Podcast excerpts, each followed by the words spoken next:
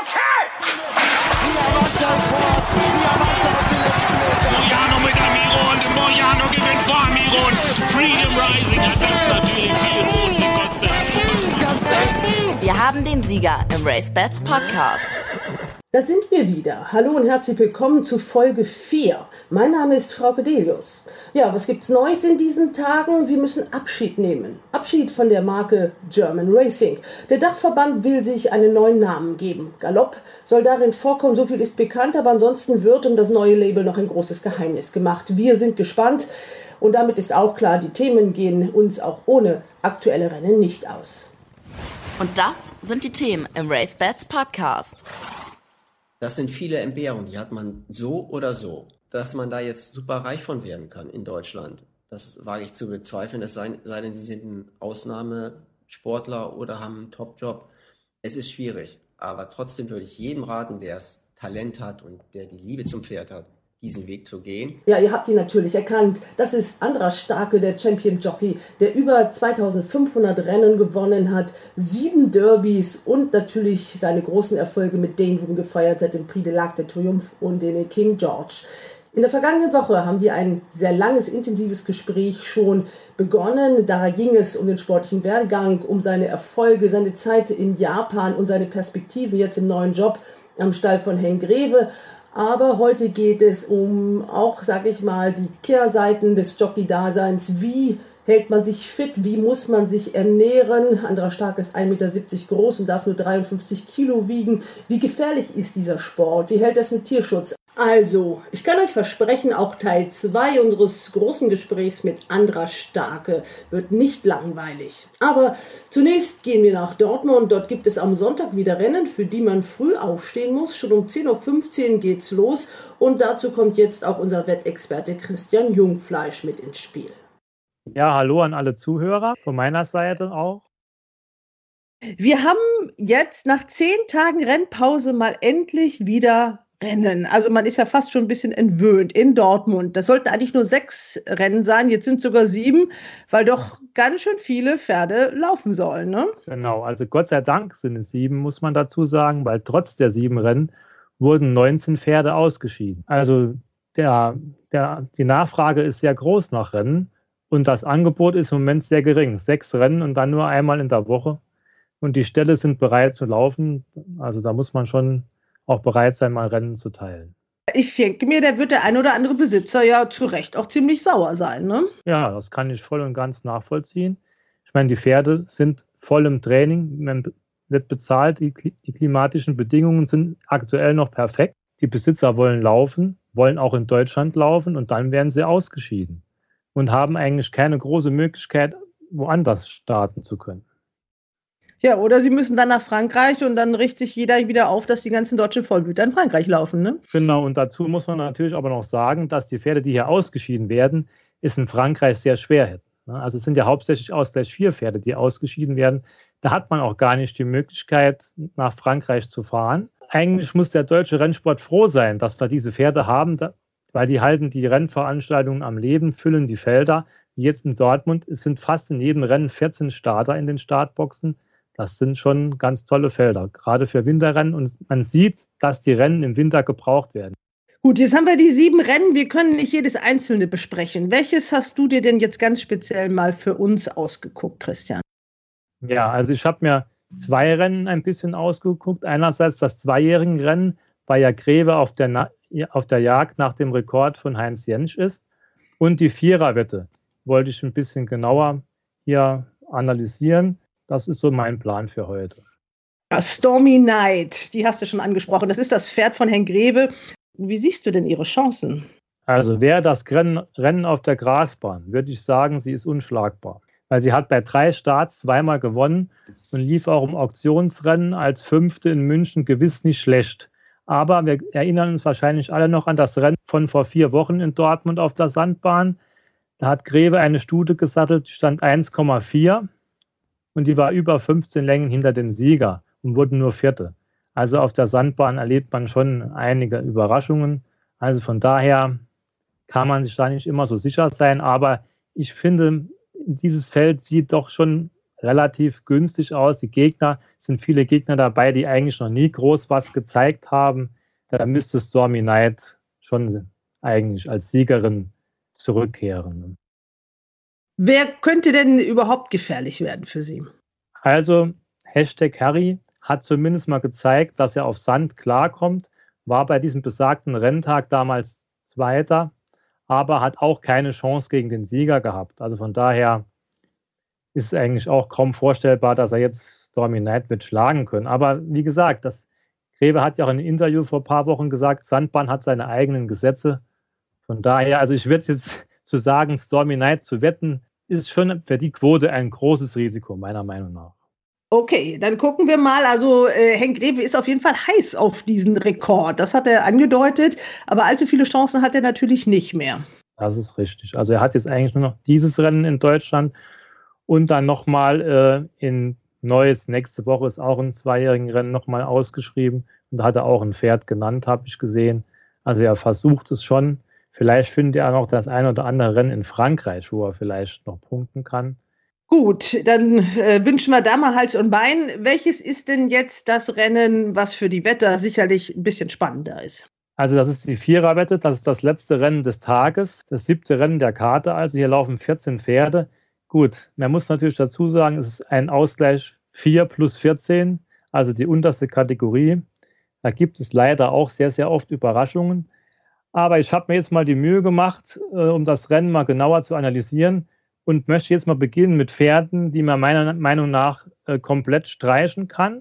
Und da bin ich auf sieben Pferde gekommen, die nach den bisherigen Formen äh, eigentlich keine Chance haben. Das ist zum Beispiel einerseits Nablierska, die war letzte, vorletzte, hat noch nie Geld verdient, die kann eigentlich in diesem Rennen keine Chance haben. Firewhirl war auch letzt, bei ihrem letzten Start vorletzte gegen ganz schwache Gegner, das kann normal auch nie ausreichen, um hier plötzlich eine Rolle spielen zu können. In ihre beste Form überhaupt hat sie über 1200 Meter gezeigt. Jetzt geht es über 1800 Meter, auch nicht vorstellbar. Baldessari war die letzten beiden Starts letzter und vorletzter in ganz schwacher Konkurrenz, hat zwar im Sommer Formansätze gezeigt, aber nach den aktuellen Eindrücken hat auch er es viel zu schwer. Dann haben wir noch Lovanto, der kommt aus einer Pause seit Juli 2018, wird von einem kleinen Quartier im Südwesten vorbereitet. Der kann zwar immerhin Sand, aber es ist eigentlich nicht vorstellbar, dass der so, nach so langer Pause hier direkt mitmischen kann. Und er steht auch noch 2,5 Kilo über seiner letzten Siegmarke. Be My Star ist 2019 nur dreimal gelaufen, hat jetzt wieder seit Ende August pausiert, war zweimal letzter bei den letzten Starts. Gentiamo aus dem Ficke-Quartier war in diesem Jahr nach langer Pause letzter und vorletzter also das sind alles mal Pferde, die meines Erachtens auf keinen Fall in die Viererwette laufen können. Und da hat man ja schon mal einige gestrichen. Ich denke, das müsste schon mal eine Hilfe sein. Ja, also sieben Pferde bleiben dann, aber trotzdem, genau. wie gestalte ich jetzt mit denen die Viererwette? Da habe ich mir auch was überlegt. Also ich finde sehr interessant den Starter von Stefan Richter, Girard. Der ist in diesem Jahr deutlich im Gewicht heruntergekommen und hat bei seinen letzten Rennen durchaus Ansätze gezeigt, also ist nach, wieder nach vorne gelaufen und steht hier durch die Erlaubnis seiner Reiterin, die hat 5 Kilo Erlaubnis, sehr günstig in der Partie.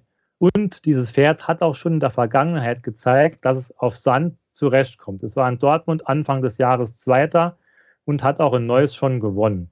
Also ich bin mir relativ sicher, dass Girard hier in die Viererwette laufen sollte und den würde ich als Stellpferd empfehlen. Des Weiteren habe ich mir noch ein zweites Stellpferd ausgesucht. Das ist Wonder Girl aus dem Recke-Quartier. Die hat hier bei dem besagten ersten Renntag auf Sand den dritten Platz belegt und hat den ersten Ansatz eigentlich sehr lang gezeigt. Und sie war dabei auch vor Santiago, der heute auch im Einsatz ist. Und die sollte mit einem niedrigen Gewicht äh, hier auch wieder nach vorne laufen, zumal ich denke, dass die Bedingungen am Sonntag ähnlich sein werden wie Anfang des Monats. Also diese beiden Pferde, Girard und Wonder Girl, würde ich als Stellpferde verwenden. Dann muss man natürlich je nach Geld oder je nachdem, wie viel Geld man ausgeben möchte, überlegen, wie viele Pferde man hinzukombinieren. Es bleiben noch ein paar Pferde übrig. Sehr interessant finde ich noch Nantiago aus dem Schwinnquartier. Er ist kein Siegertyp, muss man dazu sagen, aber er kommt auf Sand sehr gut zurecht und war zuletzt etwa 3,5 Längen hinter Wonder Girl. Und sehr interessant ist wahrscheinlich auch die Handicap, Handicap die Handicap-Debütantin Piper Power aus dem Quartier von Vera Henken-Johann, die eigentlich auf Sand immer sehr erfolgreich ist. Hier ist Andra Starke im Sattel. Das Pferd ist noch nicht oft gelaufen, kann man wenig dazu sagen, aber ich denke, diese Marke ist ihr zuzutrauen und der Reiter im Sattel ist natürlich ein Plus. Also das sind jetzt mal so die vier Hauptpferde, äh, mit, mit, denen ich hier arbeiten würde, aber insbesondere Girard und Wonder Girl. Dann habe ich, bleiben noch drei Pferde übrig. Das wäre Luna Prospect. Das ist ein Pferd, das auf jeden Fall Sand kann. Es ist aber bislang nur in Neuss wirklich gut gelaufen und Dortmund und Neuss ist leider etwas unterschiedlich. Zudem sind die letzten Formen eher schwach, aber ganz auslassen würde ich ihn auf keinen Fall. Zudem haben wir dann noch Champagne Clouds aus dem Quartier von Matthias Schwind. Der ist noch nie auf, also noch nie auf der Sandbahn in Dortmund oder Neuss gelaufen, aber hat zuletzt in Mannheim einen Ansatz gezeigt und ich denke, die Marke ist ja durchaus zuzutrauen. Ebenso gibt es dann noch hier Ole Colonia aus dem Quartier von Caro Fuchs, die aktuell ihre Schützlinge sehr gut in Schuss hat, wie sie auch in Mons bewiesen haben am Sonntag. Daher sollte man das Pferd mit dem starken Jockey Alexander Peach im Sattel wohl auch auf dem Schein haben. Und dann bleibt nur noch übrig Conny Stone aus dem Quartier von äh, Elisabeth Storb, die aber meines Erachtens hier auf einem etwas weiteren Weg besser aufgehoben wäre. Aber sie hat immerhin Form, was in diesem Feld auch schon ein großer Pluspunkt ist. Nehmen wir mal ähm, Girard und Wonderful Girl als Stellpferd. Das heißt, die müssen dann eins oder zwei werden, ja? Na gut, ich würde sie, wenn es der Geldbeutel erlaubt, würde ich sie auf 1, 2, 3, 4 stellen. Also, dass sie beide unter die ersten vier kommen und würde mir dann überlegen, ob ich dann drei, vier oder fünf Pferde dazu kombiniere. Da müssen die beiden Pferde müssen dann natürlich unter die ersten vier kommen und die anderen können die äh, übrigen ähm, Plätze belegen. Jetzt machen wir das nochmal rund, weil mit den Namen, die sind ja nicht allen vielleicht so geläufig. Also Stellpferde wären die 1 und die 14. Und wen ja. würdest du dann unbedingt mit dazu nehmen? Santiago, der hat die Nummer 8 mit Maxim Pecheur am Sattel, ist vielleicht auch noch interessant. Dann würde ich dazu nehmen die Nummer 4, Pieper Power und wenn ich mich jetzt hier nur auf ein paar wenige Pferde beschränke, würde ich noch hinzunehmen die Nummer 5 Champagne Clouds und die Nummer 6 Ole Colonia aus dem Formquartier von Caro Fuchs. Also das sind jetzt mal die sechs Pferde, auf die ich mich da beschränken würde, damit es nicht zu teuer wird. Gut, das gucken wir uns jetzt mal ganz genau an am Sonntag in Dortmund. Äh, ich wünsche dir auf jeden Fall, dass du äh, die richtigen Pferde ausgesucht hast. Wir kommen ja jetzt zu dem großen Porträt von Andra Starke.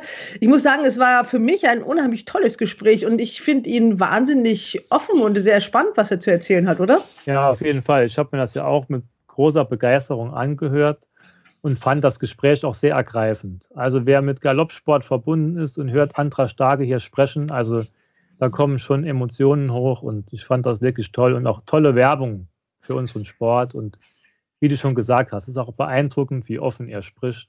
Okay, dir erstmal vielen Dank, Christian, und jetzt hören wir Teil 2 von Andra Starke.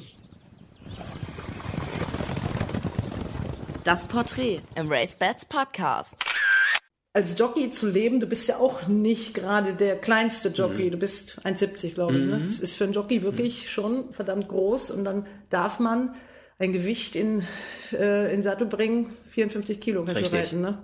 Ja, ist unvorstellbar, wenn man sich das vorstellt. Ich versuche halt, das Ganze über mein Gewicht zu halten. Das geht jetzt nicht im Dezember genauso wie in, in der Saison.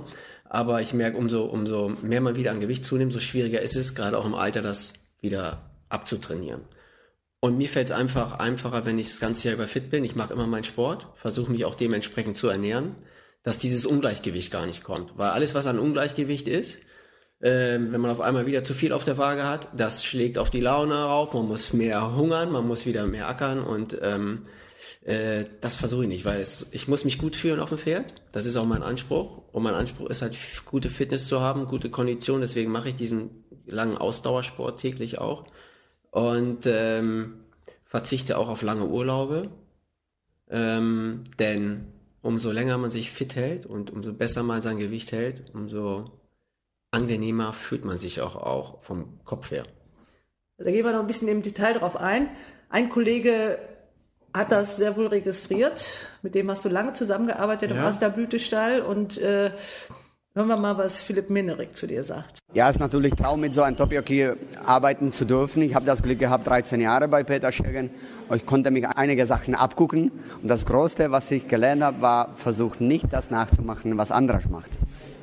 Warum? Weil der ist unheimlich hart zu sich selbst. Das ist ein Sportler durch und durch. 100 Prozent, der gibt immer mehr als 100 Prozent. Was der macht äh, sportlich, das kann keiner nachmachen. Auch sein Reitstil und sein Umgang mit Pferden ist nicht nachzumachen. Man kann sich was abschauen, aber 100% nachzumachen, was anderes macht, führt 100% zum Selbstverletzung. Gott, ich bin ja gerührt. Ich wollte Du musstest eben richtig lachen. Ja, also ich wollte ihn eigentlich nächste Woche zum Essen einladen. Ich überlege mir das, ob ich das diese Woche noch mache. Nein, also ich kenne ja Philipp auch lange und ähm, es ist total lieb, was er da sagt, aber er kennt mich halt auch. So sehe ich mich jetzt gar nicht. Gut, ich habe einen unheimlichen Anspruch an mir selbst, aber das ist halt auch die, die Fitness. Also ich kann jetzt nicht ähm, drei, vier Tage keinen Sport machen, ähm, weil mein Gewicht einfach zu hoch gehen würde. Und ich versuche halt gerade bei meiner Körpergröße, und das ist halt das Schwierige, ähm, diese 53 Kilo, 53,5 Kilo, die ich dann am Renntag haben muss, die versuche ich auch immer zu halten. Und das ist halt leistungsintensiv und da gehen schon einige Stunden in der Woche drauf. Ja, fangen wir doch mal an. Wie sieht dein Frühstück morgens aus? Äh, eigentlich so, wenn ich jetzt morgens zum Training gehe, vorher eigentlich gar nicht. Ich trinke meistens einen Kaffee oder einen Tee und ähm, wenn ich dann nach Hause komme, das ist meistens so nach um, um, um 12 Uhr, wenn ich meine vier, fünf Pferde geritten habe, dann ähm, meistens ein Müsli oder ein Rührei. Und ähm, ja, dann ruhe ich mich eigentlich ein bisschen aus und meistens mache ich dann nach zwei Stunden so von 14, 14 bis 16 Uhr Sport. Ich habe ein Spinningrad hier drinnen ein Rennrad unten, ich gehe walken, bisschen leicht joggen oder bin mit dem Rennrad auch mal im Bergischen unterwegs. Das sind, können schon mal lange Runden werden, dann so bis zu 80, 90 Kilometer. Das war die Frage vom äh, Marketingchef von RaceBets, Oliver Sauer. Mhm. Der kennt sich auch mit dem Rennsport aus. Mhm. Der ist selber äh, Sohn eines Trainers und Amateurreiter gewesen. Der sagte auch, äh, ich weiß gar nicht, wie der das überhaupt noch packt. Und er weiß auch, du hast auch ein bisschen Knieprobleme mhm. mal mit dem Joggen. Das klappt mhm. nicht mehr so, ne? Nee, das mit dem Joggen klappt nicht mehr so gut. Äh, deswegen bin ich aufs Rennrad 2008. Ich hatte mal auch eine, eine OP beim Knorpel musste entfernt werden und ähm, Arthrose in den Knien Knien. Und äh, mein damaliger Sportarzt hat gesagt, äh, ich sollte besser aufs Rennrad umsteigen oder Spinningrad, wenn das Wetter schlecht ist, ähm, weil das Knie schon in da ist. Und ähm, seitdem ich das eigentlich mache, ähm, habe ich, toi toi toi, ist mein Knie nicht wieder in Ordnung, aber einigermaßen schmerzfrei. Und deswegen bin ich also quasi beim Fahrradfahren oder Spinningrad schmerzfrei. Und das ist eigentlich top und ich fühle mich auf dem Pferd auch gut. Aber walken gehen gehe ich auch, weil es macht mir trotzdem Spaß, hier gerade am Rhein oder in der Natur draußen ein bisschen rumzulaufen. Und wenn man zwei Stunden schnell geht, ohne Stöcke natürlich. Ähm, das wäre dann zu Rentner. Ja, nein, das, also das würden sie nicht sehen. ähm, verbrennt man auch Kalorien. Und ich muss mich halt bewegen und ich, ich mache es gerne und ähm, das geht halt nicht. Wenn ich im Flieger irgendwo sitze und bin unterwegs, ich glaube, das erste, was ich dabei habe, mein Rucksack, meine Sportsachen und bewegen. Olli wollte wissen, wie viele Kilometer machst du in der Woche auf dem Rennrad? Da ich auf viele Stunden auf dem Spinningrad bin, kann ich es nicht sagen, aber ich bin so gerade jetzt in der Saison, wenn das Wetter gut ist, mache ich schon meine 300 Kilometer auf dem Rennrad, wenn ich drei, vier Tage unterwegs bin. Nochmal mit den Kilometern hier äh, auf dem Spinningrad. Ja, da können schon 400 zusammenkommen. In hm. der Woche. Ja, schon gewaltig. Du wohnst ja auch ideal dafür. Ja. Also direkt äh, am Rhein in Fühlingen. Ja, vom Rhein kommt man eigentlich ja gleich hier auf die A1 und dann äh, ist man ruckzuck am Leverkusener Stadion im Bergischen und da kenne ich eigentlich alle Wege bis nach Hückeswagen, Wermelskirchen, Dünntalsperre. Das ist wunderschön und man ist ruckzuck da und es geht immer rauf und runter. Du hast jetzt, äh, musstest dich jetzt gerade aktuell, hast du erzählt, mit dem kleineren Fahrrad beschäftigen, ne? Ja, auch. Äh, gut, äh, dann bin ich noch ein bisschen am Schieben, aber mein, mein, mein Sohn, der fährt eigentlich schon gut Fahrrad. Mit dem habe ich auch am wie Samstag... Alt Henning heißt Henning, ja. Der ist sieben, mit dem habe ich eine Fahrradtour gemacht. Und Greta fährt Laufrad, aber gestern haben wir auch ein bisschen schon auf dem Fahrrad ohne Stützräder geübt und ähm, glaube ich, das haben wir auch in zwei, drei Wochen raus. Dann können wir bald die Touren zusammen machen, kleine Touren.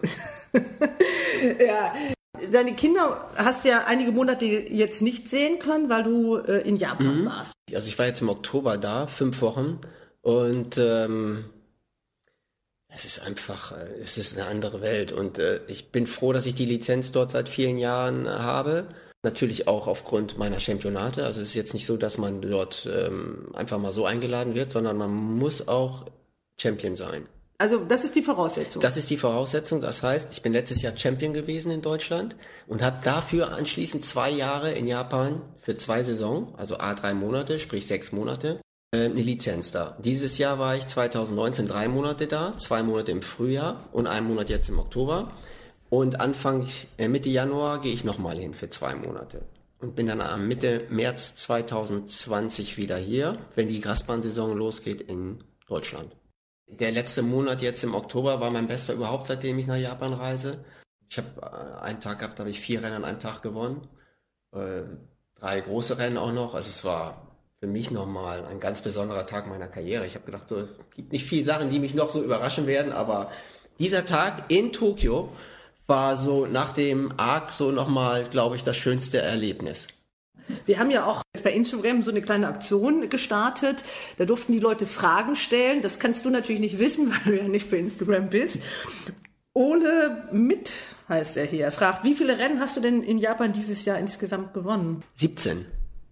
Hier, das haben wir ja schon beantwortet, Ninis Kiana, ob er sich noch an Walter Sprengel und seinen Fletcher erinnert. Natürlich, Fletcher. Fletcher habe ich ähm, mein erstes A-Rennen gewonnen in Dortmund 1989. Stimmt?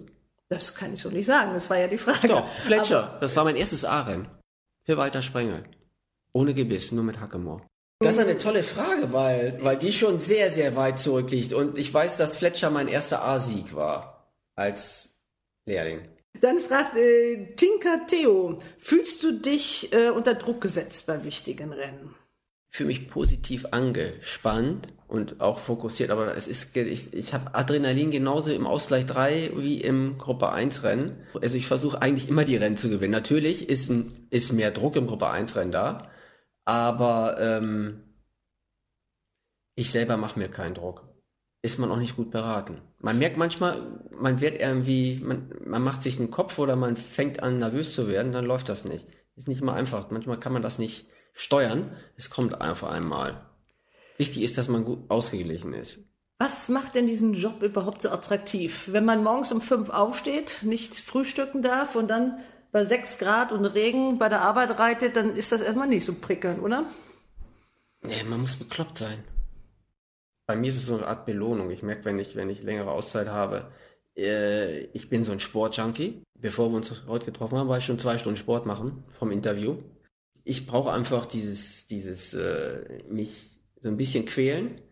Ähm, freuen aufs Essen auch. Das ist auch ein ganz großer. Ähm, das gibt's dann nach der Arbeit als Belohnung. Nach der Arbeit als Belohnung, wie so, wenn man einem Hund so ein, ne, so ein Leckerli da gibt. Also das auch. Also jeden Tag frei essen könnten, äh, wenn ich das dürfte, das wäre so, äh, wäre alles ganz normal. Also auch diese Belohnung mal zwei Tage nicht zu fasten oder weniger zu essen und sich dann nicht dann reinzuhauen, sondern einfach Essen zu genießen. Ja, dass man das auch, dass das eine Bedeutung hat. Das ist auch ganz wichtig. Das machen ja viele gar nicht. Ich habe jetzt einmal so eine Fastenkur gemacht und ich kann nicht verstehen, was du meinst. Ja, dieses. Natürlich, so wenn man richtig Hunger hat und man geht einkaufen, haut man ja viele Sachen in den Einkauf, weil man sagt, das möchte man, das noch. Aber man sollte mal bewusst auf den Markt gehen, Gemüse und was auf einmal, was, was kann Gemüse eine Freude machen? Eine Steckrübe, Fenchel, ähm, Linsensuppe, Eintöpfe auch. Die, man sagt immer, es ist schwer oder so. Man, das ist also, es gibt ganz viele tolle Sachen, die lecker sind. Du kochst selbst? Ich koche auch selbst. Ich koche auch sehr gerne. Nicht jeden Tag, aber ähm, ja, ich koche sehr, sehr gerne. Ich lade auch schon mal gerne Freunde ein, was mehr so im Winter passiert. Im Sommer ist es halt so, was man viel unterwegs ist und ähm, ja auch beruflich sehr, sehr dort dann eingeengt ist. Aber so, wenn die Saison jetzt ausläuft oder im Dezember, dann wird auch schon mal ja für mehrere Leute gekocht und äh, dann darf es auch schon mal ein Drei-Gänge-Menü sein. Genießt man jetzt auch diese Ruhephase im Winter als Jockey auch ja, mal? Auf jeden Fall. Also irgendwann muss man mal auftanken. Auftanken vom Kopf her. Das meine ich nicht, dass man sich wieder gehen lässt oder, oder, oder dass ich weniger Sport mache. Auftanken in dem Sinne mal Dinge zu machen, Luft zu holen, Kraft, Kraft auch wieder so ein bisschen die Saisonrevue passieren lassen. Was war gut, was war weniger gut? Welche Zeit in der Saison hast du dich gut gefühlt? Und das versuche ich auch immer zu aktualisieren. Es gibt immer, welche Monate waren gut für dich, körperlich, und welche nicht, und was, weshalb war es da so? Und ich versuche immer topfit vom Kopf her oder auch von meiner Leistung zu sein. Und ich merke genau, wenn, wenn es mir mal nicht so gut ist, was war der Auslöser? Ja. Es ist nicht, dass ich mal um zwölf ins Bett gegangen bin, weil das mache ich schon lange nicht mehr. Aber es gibt halt Phasen, wo es auch mal schwieriger fällt und, und ähm, wichtig ist, dass die Balance stimmt. Und ich versuche so wenig negative Dinge zuzulassen wie möglich, um immer auf einem großen, guten Level zu sein bevor ich nach Japan gefahren bin, ich hatte ja auch mal, nachdem ich nach Baschiren weggegangen bin, hatte ich mal eine Zeit, wo ich kaum Ritte bekommen habe. Das passiert auch, ja. Und da ging es mir auch nicht gut. Das sind aber Dinge, da darf man nicht nervös werden. Aber es ist natürlich, man braucht auch als äh, einen festen Job als Stalljockey. Die sind rar gesehen. Die sind, die sind rar gesehen. Also hätte ich jetzt den Job nicht bei Henk Greve, es wäre nicht viel Auswahl. Wir haben ja vier Top-Trainer, die kann ich nennen. Das ist äh, Henk Greve, äh, Andreas Wöhler, Markus Klug, Peter Schirgen.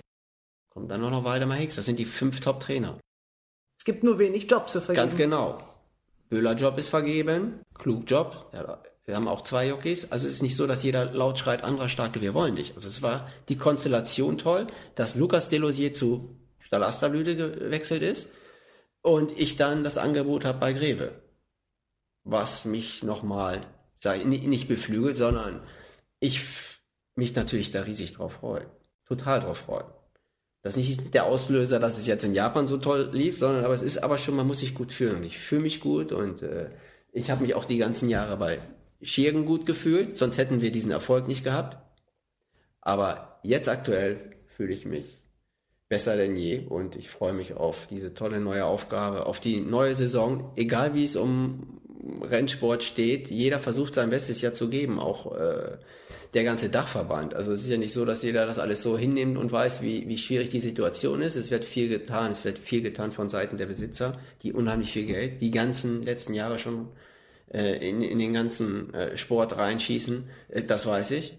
Und ich bin doch dabei und ich versuche immer noch Positives zu geben und ähm, solange wir uns ja noch haben, sage ich auch, Top-Trainer, Top-Besitzer, tolle Pferde, die können auch den Sport auch positiv ins Licht drücken. Auch ich als 45-Jähriger, viele sagen, alter Jockey, ich bin noch nicht so alt.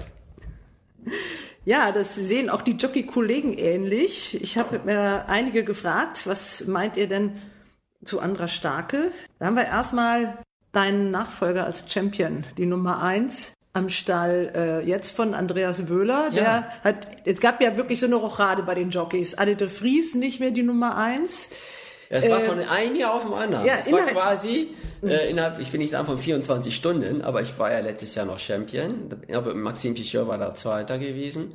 Und ähm, ja, Brauschan war ähm, schon sehr aktiv, auch mit Erfolgen, aber jetzt glaube ich nicht in der Top 10, nicht Top 5 oder so, aber er war schon so dran, aber man konnte sehen, dass das so, dass das jetzt so riesig für ihn läuft, ähm, da bin ich nicht überrascht, aber er ist ein toller Reiter und er ist ein toller toller Mensch auch. Also echt ein ganz bescheidener, bodenständiger, lieber Kerl. Und wenn ich sage bodenständig, kann ich das beurteilen. Der ist sich für nichts zu schade. Und deswegen ähm, finde ich toll, wo er gerade steht. Und ja, wenn er Champion wird, mein Glückwunsch. Er hat ja einen ausreichenden Vorsprung. Man muss ja auch sagen, dass auch Eduardo Pedrosa, glaube ich, auch freiwillig gesagt hat, ich gehe einen Schritt zurück. Das weiß ich nicht. Eddie ist ja auch ein klasse Jockey, auch über viele Jahre. Mhm. Und ähm, das ist immer eine schwierige Situation. Und äh, ich glaube, dass der Eddie auch genau den gleichen Anspruch hat, wie ich das versuche. Und es ist natürlich schwierig, wenn gerade einer so viel jetzt gewinnt äh, in dieser Saison.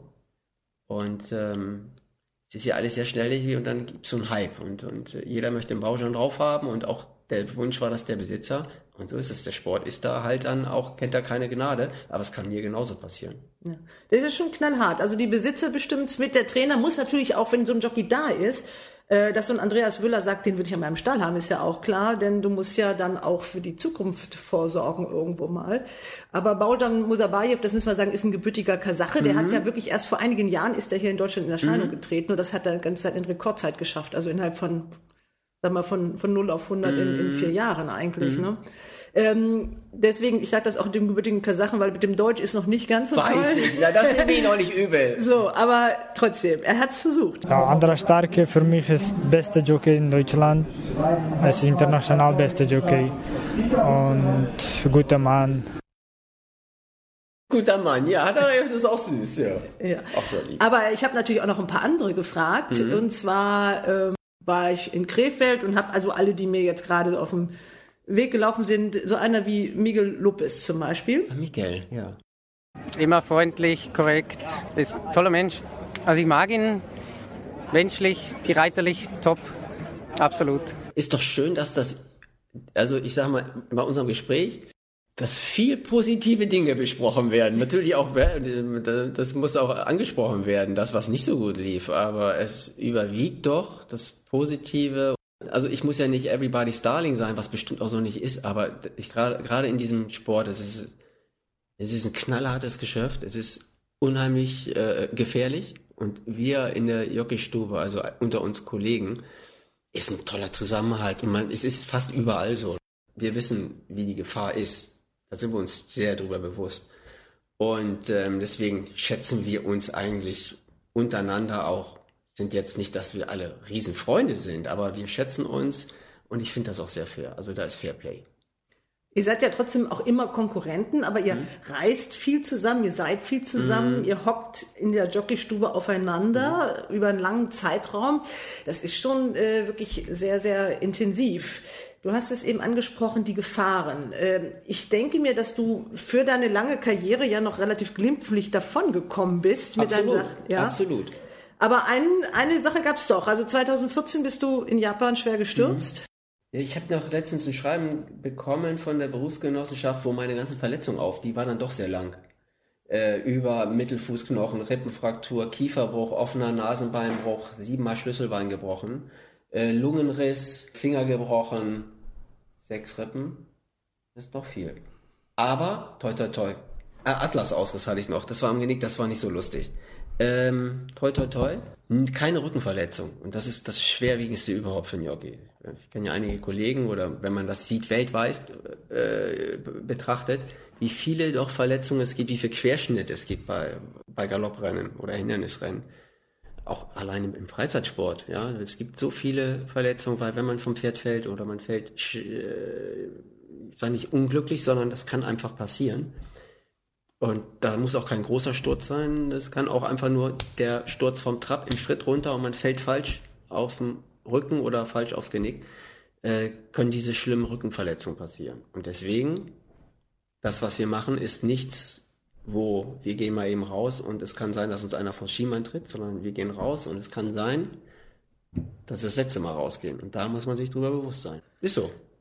Ja, schon, schon heftig. Du hast als Folge dieses, dieses Sturzes 2014 musstest du so eine Routineoperation machen und dann hattest du auf einmal Probleme. Ja, das, ich hatte halt eine, ich hatte den Sturz in, in Japan und äh, war dann da eine Woche im Krankenhaus, vier Tage Intensivstation und wollte mich aber in Deutschland operieren lassen.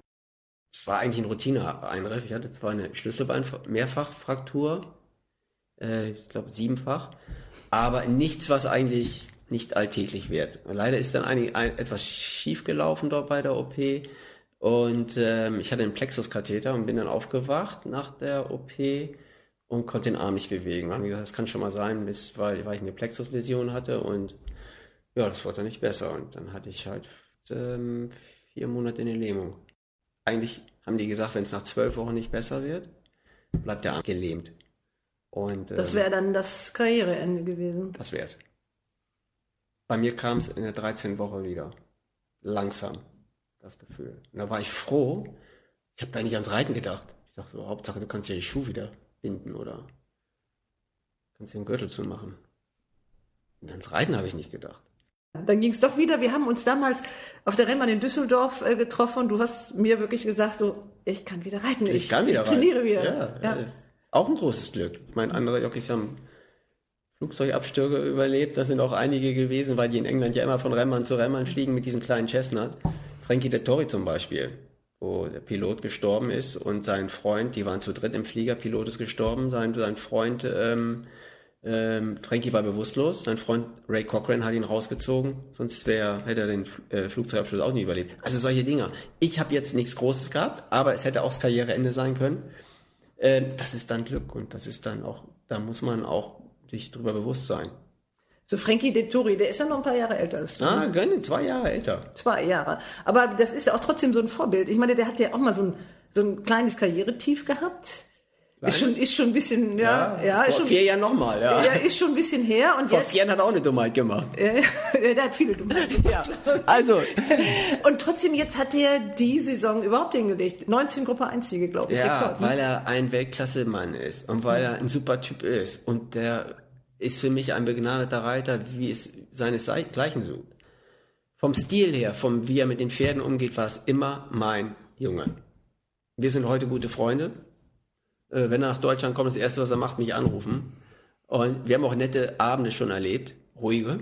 Und das ist einfach, äh, ist ein wahnsinnig toller Mensch und äh, der macht sich auch keinen Stress. Der ist top drauf, ähm, wie der mit Druck umgeht, was der bei John Goss, nachdem er auch von, von äh, Sheikh Mohammed weggegangen ist, äh, Godolphin, wie das da nochmal abging bei ihm. Und die haben ja kurz schon, ich will nicht sagen tot gesagt, aber äh, den hatten sie gar nicht mehr auf dem Schirm. Da war so ein Hype um Ryan Moore und jetzt ist Frankie seit zwei Jahren, der dominiert alles, hat 19 Gruppe 1 Rennen gewonnen.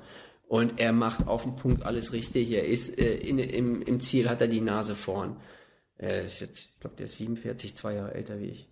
Ja, einfach Weltklasse. Absolute Weltklasse. Äh, wie kommt das, dass man, ihr seid ja wirklich extreme Leistungssportler. Ich weiß nicht, wer ist fitter als ihr? Nicht viele, ne? Oh, Rennradfahrer, die sind schon fit. Man muss halt ein, un, un, unheimliches Gleichgewicht haben mit seinem Körper. Gut ausbalanciert, weil so ein Pferd wiegt 500 Kilo, 450 bis 500 Kilo und das, man sitzt da nicht nur drauf, sondern so ein Pferd, wenn es müde wird, dann muss man so ein Pferd unterstützen. Da kommt eine, eine Kraft, eine Gewalt auf einem Reiter in den Körper zu. Da muss jeder Muskel, jede Funktion muss da stimmen. Und wenn man da anfängt zu schwächeln, das sehen viele auf dem auf der Tribüne oder Monitor nicht.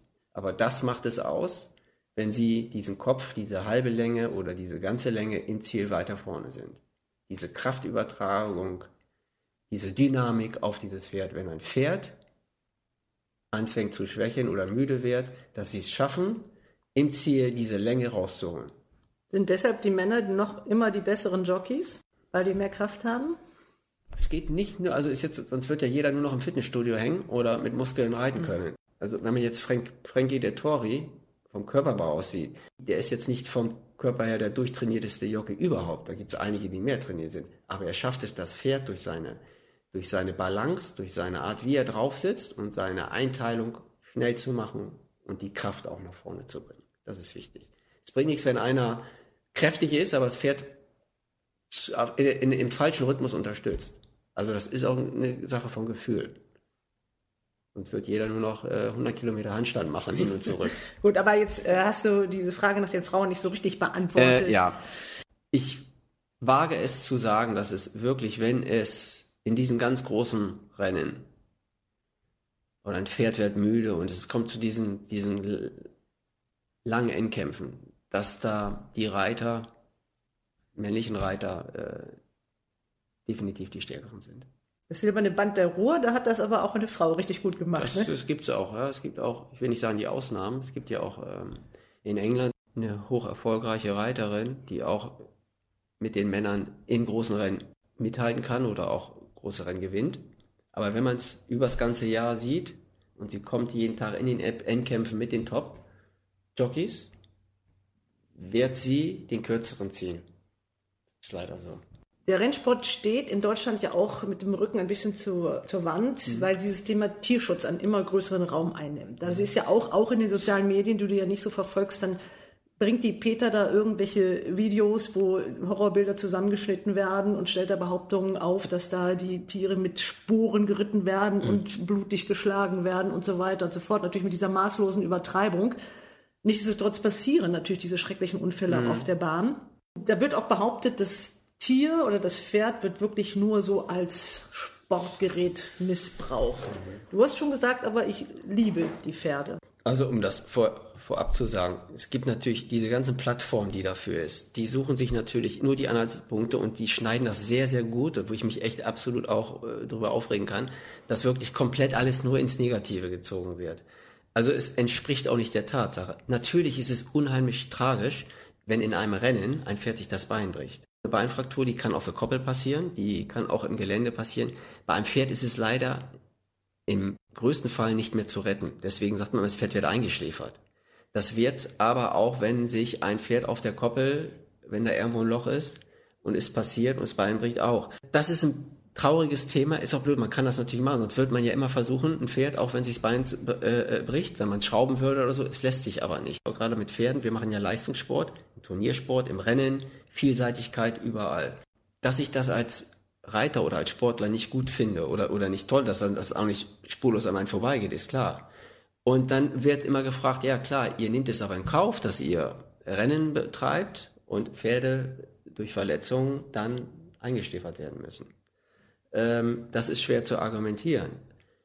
Es ist aber, da ich ja das ewig lange mache, auch schon und mit Pferden groß geworden bin und ähm, ich weiß, wie die Pferde, ja zum Beispiel bei den Gestüten, wie die großgezogen werden, wenn die in den Rennstall kommen, was die für Fürsorge haben, was die für Pflege haben, ähm, wie die vorbereitet werden auf diesen Leistungssport, welche Vorsicht, welche medizinische Beobachtung dort geleistet wird, äh, damit die Pferde stabil sind, dass die gut vorbereitet sind, dass das Training äh, darauf abgestimmt auf die jeweiligen Pferde. Da wird so viel Positives, so viel, so viel Gutes gemacht. Und natürlich ist jedes, jeder Unfall, sagt mal einer zu viel, aber dann müssten wir sämtliche Sportarten mit Pferden oder mit Tieren einstellen. Sämtliche Sportarten. Das heißt ja auch unterm Strich, wenn man sagt, man verbietet den Sport mit Pferden, dass es irgendwann keine Pferde mehr gibt. Nein, dann müssen Sie je, jeden Freizeitsport, und bitte, das möchte ich ganz massiv hier erwähnen, dass man sich eine Plattform aussucht, wo jetzt der, der Sport betrieben wird. Es dürfte aber auch keiner mehr, was ist, keiner schaut mit Social Media rum, wenn irgendwelche Pferde, äh, wie auch immer, in Reitstellen sind oder da passieren Dinge, die eigentlich keiner sehen sollte und die auch nicht schön sind. Ähm, wenn dort Unfälle passieren, dann dürften wir uns nie mehr auf dem Pferd sitzen, dann darf, darf es keine, dann darf, dürfte die Queen aber auch nicht mehr mit der Kutsche vorne gehen.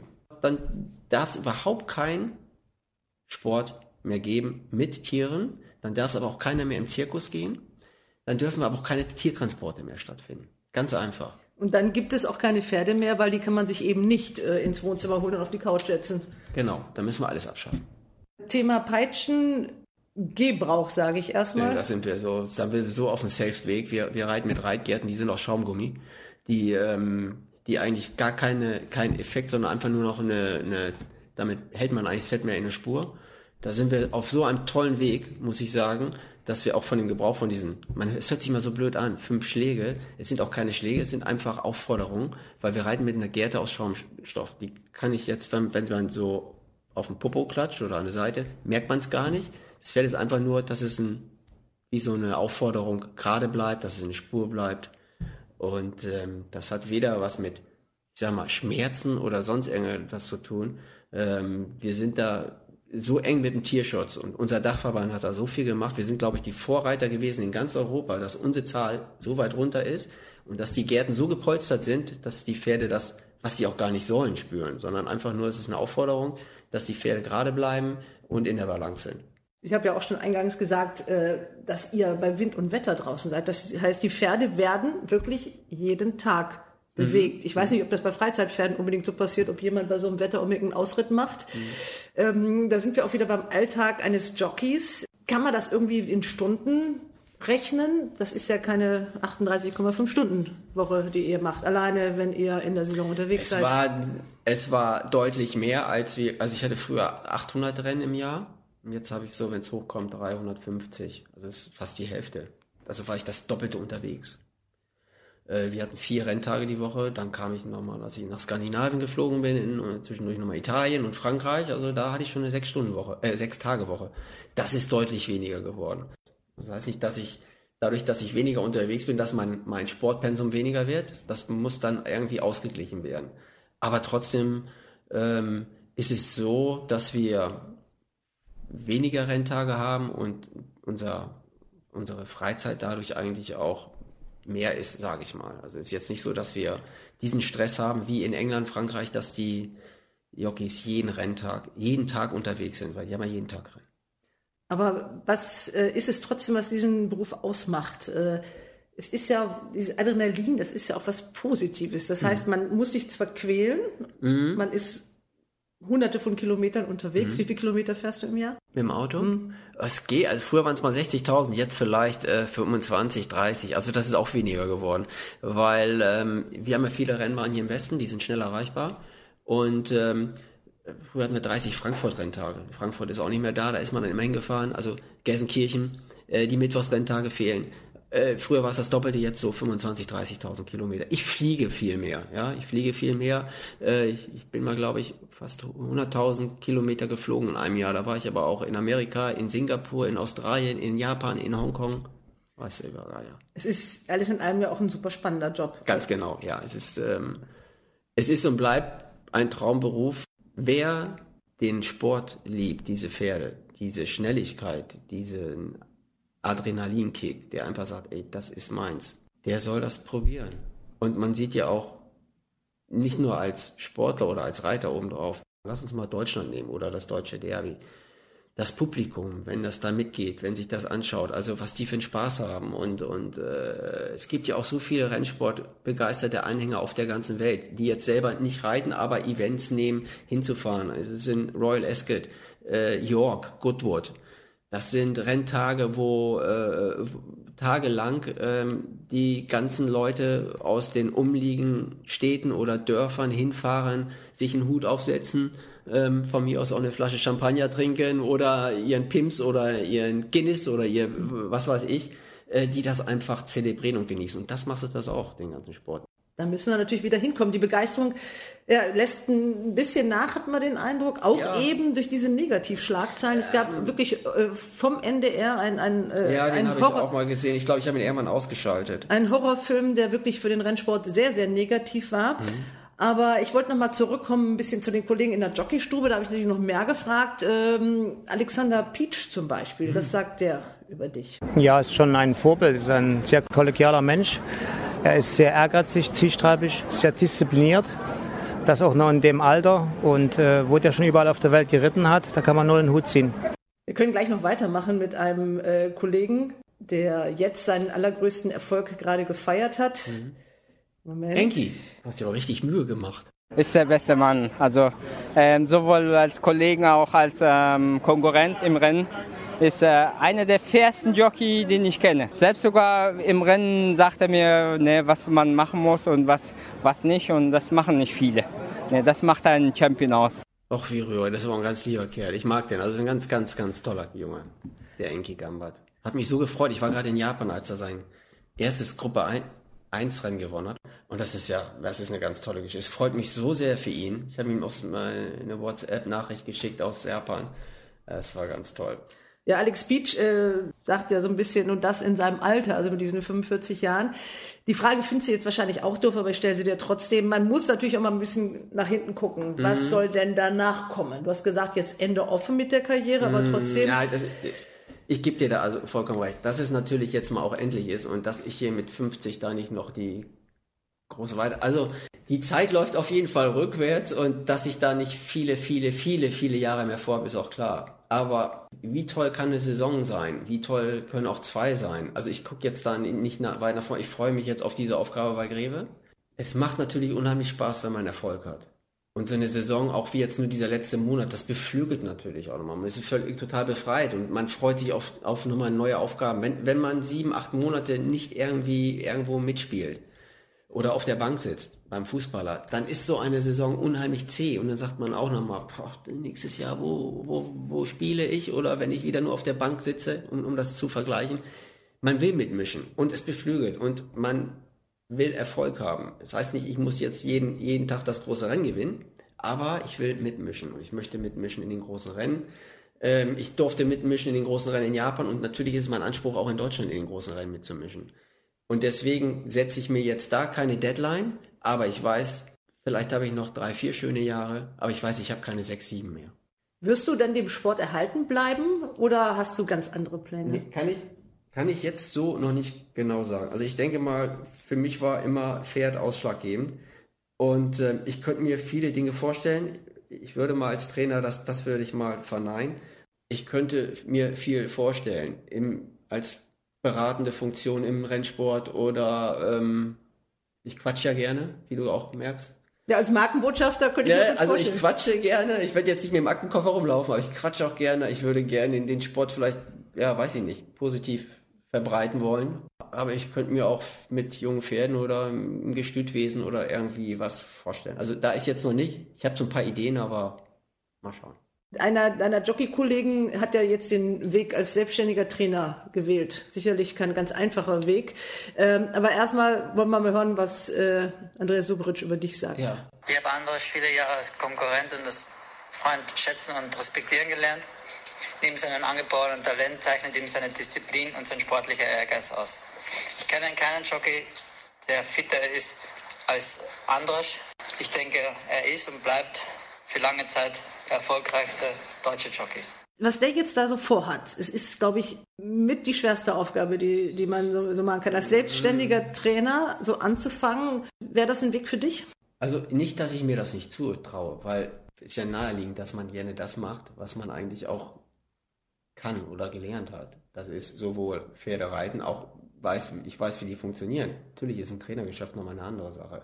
Ich sage mal, es ist wirklich überall schwierig, aber in, in Deutschland, wenn man dann nicht einen großen Besitzerstammkreis hinter sich hat oder ähm, einen großen Stall, ist es schwierig, gerade als Selbstständiger.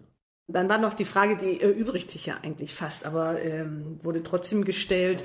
Was war dein größter Erfolg? Sicherlich mit der de Triomphe und die King George. Zum Anfang natürlich, als man das Derby gewonnen hat, erste Mal, da sagt man, es gibt kein Rennen der Welt mehr, was schöner war, weil Hamburg war, ja, mit meinem, ich glaube 21, das war natürlich erstmal das schönste Erlebnis. Es gibt kein Rennen, was sich so anfühlt wie der Arc. Mehr Emotionen, mehr Tiefe, das kann man nicht toppen. Wie schaffst du es jetzt wirklich nach 30 Jahren, nach diesen ganzen Erfolgen, Mhm. wirklich so diese Motivation wirklich nochmal so nochmal neu zu entfachen und wo sind deine Ziele jetzt auch, du hast es ja eigentlich schon gesagt, aber nochmal so zusammenfassend, so für 2020. Aber ganz ehrlich, man, lebt, man lernt ja auch ein bisschen Bescheidenheit in Deutschland. Es ist ja nicht so, dass ich wie Frankie Dettori oder Ryan Moore jedes Wochenende auf dem Gruppe 1 Pferd sitze und von einem Erfolg zum anderen sitze, sondern ich durfte Teil dieser tollen, tollen Rennen miterleben, auch gewinnen, aber das ist ein Momentum gewesen. Das heißt nicht, dass ich jede Woche in den Top-Rennen auf der ganzen Welt besetzt bin. Ich weiß, wo ich herkomme.